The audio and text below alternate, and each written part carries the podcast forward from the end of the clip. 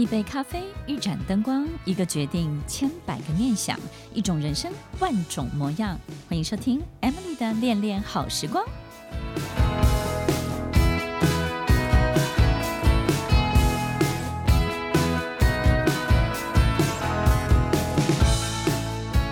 欢迎收听恋恋好时光，我是 Emily，在每周六晚间八点到十点，与您在空中共度美好的时光。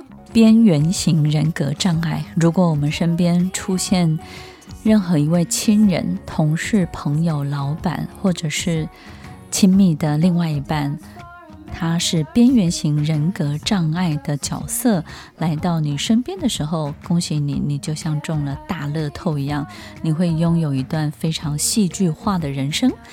因为这样的人，在他的人生当中的每一幕戏都是非常独立的，但是每一幕戏呢，都有高潮，都有最惊喜，然后都有最撕裂，然后都有最破坏的，所有的对家人的情绪的勒索、精神的暴力。如果我们身边出现这样的人的时候，到底我们怎么样能够帮助他，一起过好自己的这一辈子呢？收听《恋恋好时光》，我是 Emily，在每周六晚间八点到十点，与您在空中共度美好的时光。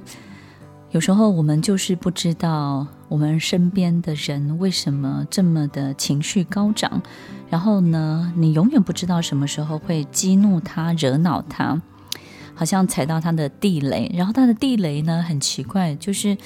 这个原则的这条线呢，又经常的变化。好比上个月的这个地雷，它不是个地雷，它是一个他非常美好的向往，他很喜欢的东西。但是到这个月或是下个礼拜，它就变成一个大地雷了。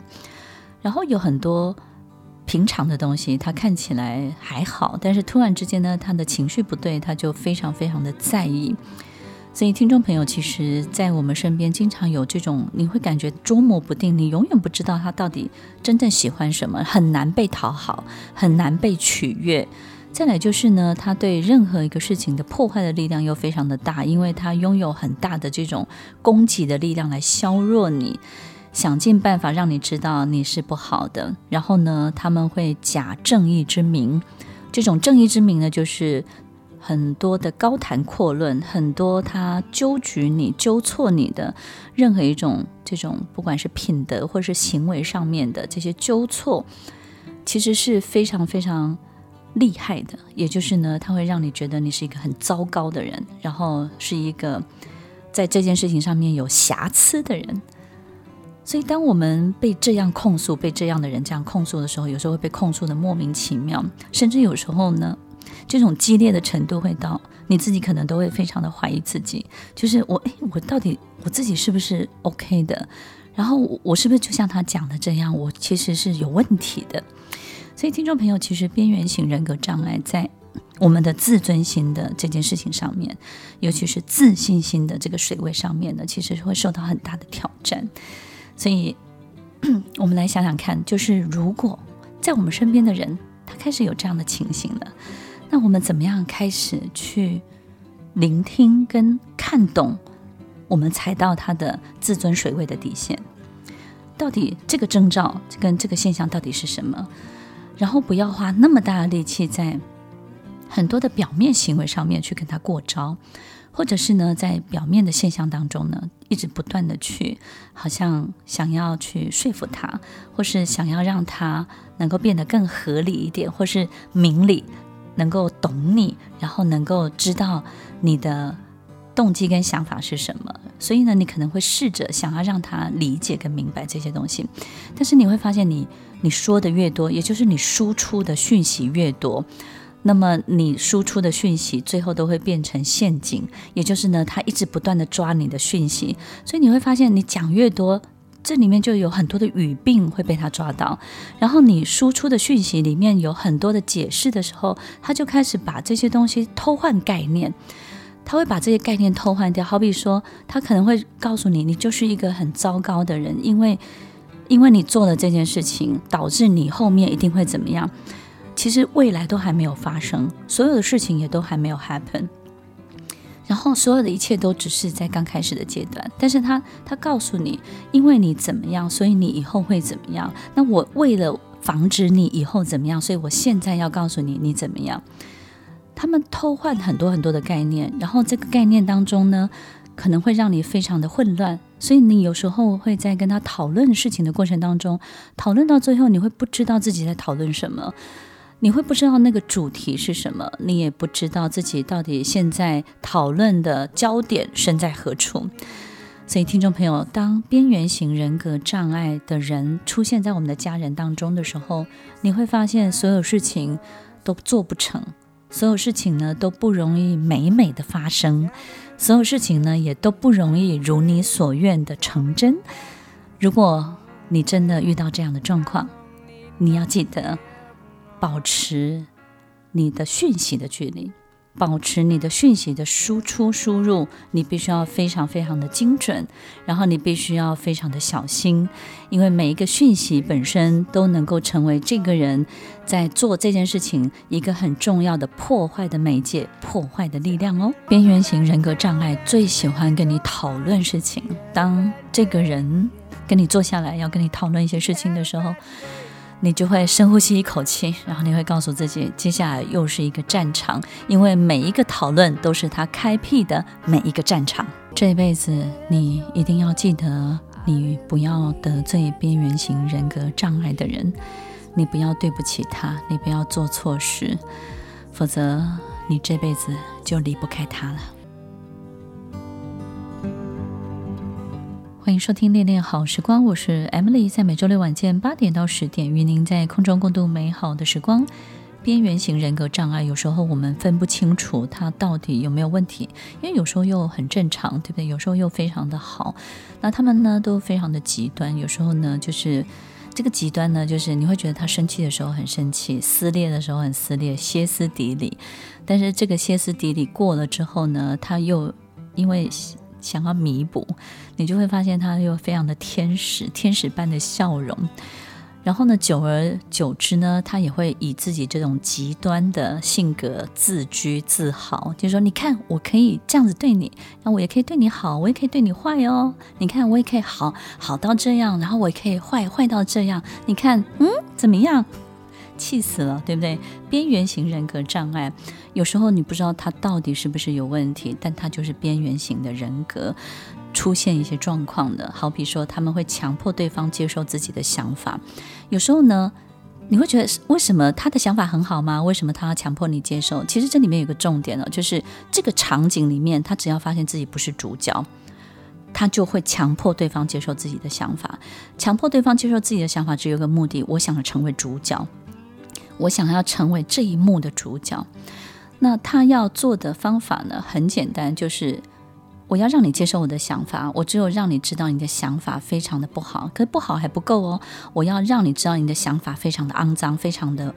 这个糟糕，然后会带来危险，极高度的危险。你即将会碰到什么糟糕的事情，然后你即将会遇到什么问题，你以后你的未来一定会怎么样怎么样。所以这里面的很多的情绪的威胁，也就是呢，他不断的置入很多的这个很糟糕的心锚，然后恐吓你的精神，让你知道说，因为你这样做怎么怎么样。所以，听众朋友，其实强迫对方接受自己的想法。当你遇到这个人，他在对你做这样的事情的时候，你不要因为这样而精神晃动，然后你就觉得你的人格晃动了，你就觉得说，是不是我就是他他说的这个样子？你就要记得，他只是想当主角，他只是想当主角。那这个时候，你为了避免这些干扰，你就是让他当主角。所以你要意识到这件事情。那你说，我为什么每次都要让他当主角呢？没有办法，你你第一个你领他薪水对吧？你让他当主角。第二个呢，哎，你是他的小孩，你让他当主角。哎，你是他的另外一半，你要平静两天，你要平静一下，让这件事情赶快过去，你就让他满足过主角的瘾就可以了。第二个，他遭到否定，如果你这时候还去否定他，他就会高度的反击你。这种高度的反击呢，他会不断不断的。这个反击呢，其实它会戳中你，不是这件事情本身，而是戳中你过去很多很多不小心做错过的事情，尤其是对不起他的事情。所以你要知道，其实可能眼前这件事情很简单，可是他可能在过去为你牺牲过，或者是为你扛过什么，或是你自己真的对他做了一些不好的事情、糟糕的事情。那他就会用这件事情呢困住你一辈子。所以，听众朋友，不要对不起这样的人。那如果你已经对不起了，你也不要用弥补的心态去跟他相处，你还是要过好你自己的人生。你该怎么样就怎么样，你越弥补，这个洞就越大；你越弥补，他就越用这个东西来捆住你，然后让你不要在任何其他事情上面呢想入非非，有任何其他好的发展都不行，因为接下来你的人生必须每一个发展都要以他为主。所以，听众朋友，我们有时候会觉得，怎么可能？有人一辈子都不会犯错的，有人一辈子做的决定都是对的，然后怎么有人会觉得自己绝对没有错，错的都是别人？你总会犯错一次吧，你总会错判一次吧？没有这样的人，他在那个当下，他一定会让你知道，我要宣布死刑，他就像一个法官一样，然后宣布你死刑。所以呢，他绝对不会认输的，即使错了也绝对不会低头，而且他会紧紧抓住你的弱点不放。这种不甘心和好胜心都非常非常的强，所以听众朋友，你离不开这样的人的原因，是因为在某个程度，你的心智已经被他弱化了。当你的心智被他弱化了，你就觉得自己好像某个部分就是如他所说的那样，所以你就觉得自己好像也不值得去拥有更好的一切。听众朋友，如果是这样。那你自己可能要做好一个最重要的立刻动作，这个立刻的动作就是 step away, step outside。你要，你真的要就是跟这个人保持某个心智上的距离。精神上的距离，虽然你们每天生活在一起，但是很多的交集，很多精神上的交集，必须保持一个非常大的空间，让这个空间里面是完全真空的状态，起不了任何任何的一个波澜。边缘型人格障碍，他们对聚光灯饥渴难耐。如果他失去了舞台，失去了聚光，他就会没有办法平静，他也没有办法安抚他自己，他就觉得自己被忽略了。被这个世界牺牲了，他会有一种深深的被伤害的感觉，被抛弃的感觉。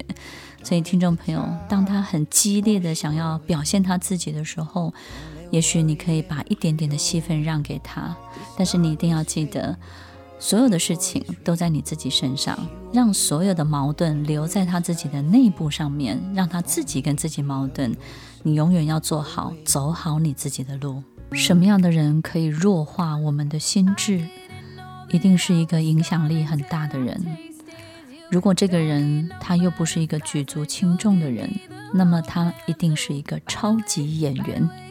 他演一个对你影响力很大的人，他演一个能够预知你未来的人，他演一个知道你心里在藏着什么不好的想法的人。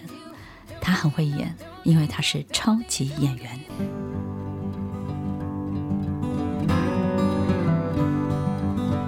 欢迎收听《恋恋好时光》，我是 Emily，在每周六晚间八点到十点，与您在空中共度美好的时光。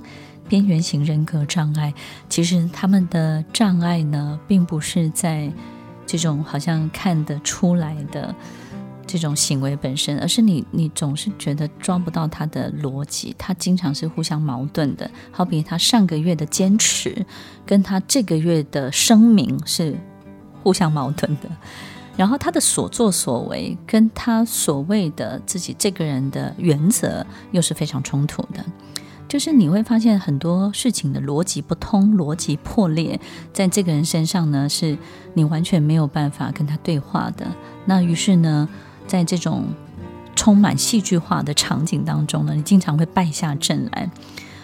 但是这样的人呢，其实他们都有一个很特别的这种人格上面的障碍的状况跟现象，就是他们经常会屏蔽所有对这个世界很多的沟通跟连接，好像呢就是阻绝了这个世界真正在发生的事情。所以呢，有时候 somehow 我们会觉得他自我感觉非常良好。然后三号也有一点点自闭的倾向，就是好像有一点就是呢，自己把自己关起来了，然后只相信自己说的，只相信自己想的，只相信自己看到了一切，也只相信自己 picture 出来的，他想看见的，他想要它发生的，他想要它发生的。好比说，我想要让你知道你会完蛋，他就无所不用其极的用各种威胁的话、各种诅咒的很多的行为，让你知道说你真的会完蛋。但他如果想出来是一个非常美好的，他很想要成为一个什么，或是他想做到一个什么事情，或是去散心去旅游，那是一个多么美丽的国家，我买到一个多么好的房子，诶，他也会无所不用其极的去把这个东西美化。所以呢，其实有时候你会感觉他跟这个世界是完全完全屏蔽的，他是非常封闭的，然后他活在自己想要的世界，不管是不好的或是好的，反正他活在自己的世界里面。所以呢。当他这个世界被破坏的时候，他不是这个主角的时候，他对于别人的幸福感，他就会感到这种强烈的嫉妒。当别人快乐的时候，他都会嫉妒。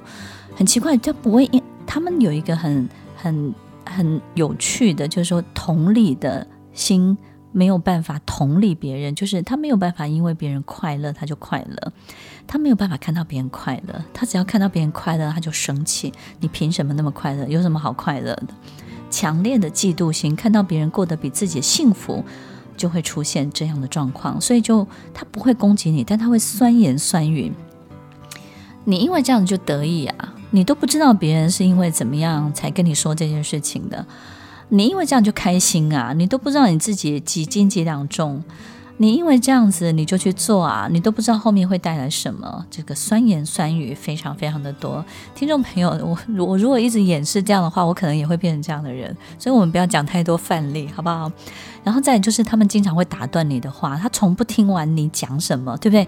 他就觉得说我只我我不想了解你到底发生什么事，但是我要在一个我可以切入的时间点，把所有的主场换成我的主场。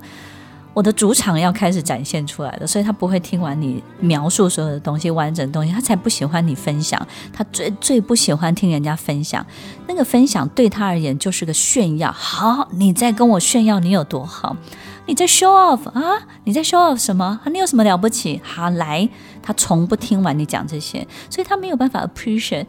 你讲的东西哇，我觉得你真的是很棒。你如何做到的？他们没有办法这样。他觉得你所有一切的分享都是在 show off，所以他的被害意识是非常强烈的。这种精神上的暴力的这种人呢、他都有一种程度的被害妄想症。他们经常会觉得自己很可怜，我过得很可怜，我是花了多少的努力我才做到今天这样，或是会责备对方。我都已经做到这样了，你会看不到我的努力，你只会说我不好，你都看不到我努力，你只会说我不够好，你都不知道我努力了多少，所以他们内心会充满悲伤的情绪。所以重点不是有没有做到，重点是你都没有看到我的努力。所以听众朋友，我们拿他没有办法，因为他永远有一套他自己的说法，他去 picture 他的世界长什么样子。他很喜欢和人比较，所以呢，他总是告诉自己：“你不可以比我更好，你不可以比我更优秀，你怎么可以比我更幸福？”然后我是最好的，所以他们在人跟人之间的很多日常相处当中，姿态都非常非常的高。我可以对你好，但是你必须比我更低下，我只才会愿意对你一点点好。我可以对你好，但是呢，你必须让我知道我是公主，我是皇后。我可以对你好，但是你必须要知道，有一天我想要对你做什么的时候都可以，因为我对你好了。那么接下来我要对你坏，那就是我的自由喽。边缘型人格障碍的人不容易有朋友，因为只要朋友一跟他交往，就会知道。要远远的离他而去，自己才会是安全的。要离这样的人很远很远，自己才不会备受干扰。但是如果都没有朋友怎么办呢？那他就只有家人喽。所以这样的人会花很大的力气跟家人相处，会花很大的比例跟家人在一起，因为他在外面没有任何朋友，也没有真正的朋友喜欢跟他在一起。他所有的攻击，所有的主角，所有的聚光灯，所有的声明，所有的高谈阔论，所有的一切的掠夺都只会针对他的家人，因为家人不会逃跑，因为家人不会抛下他，因为家人离他最近，因为家人他最了解，他最容易攻击，所有的弱点他每天都知道，他每天了解你的行为的模式，所以对家人以爱之名行使暴力之时。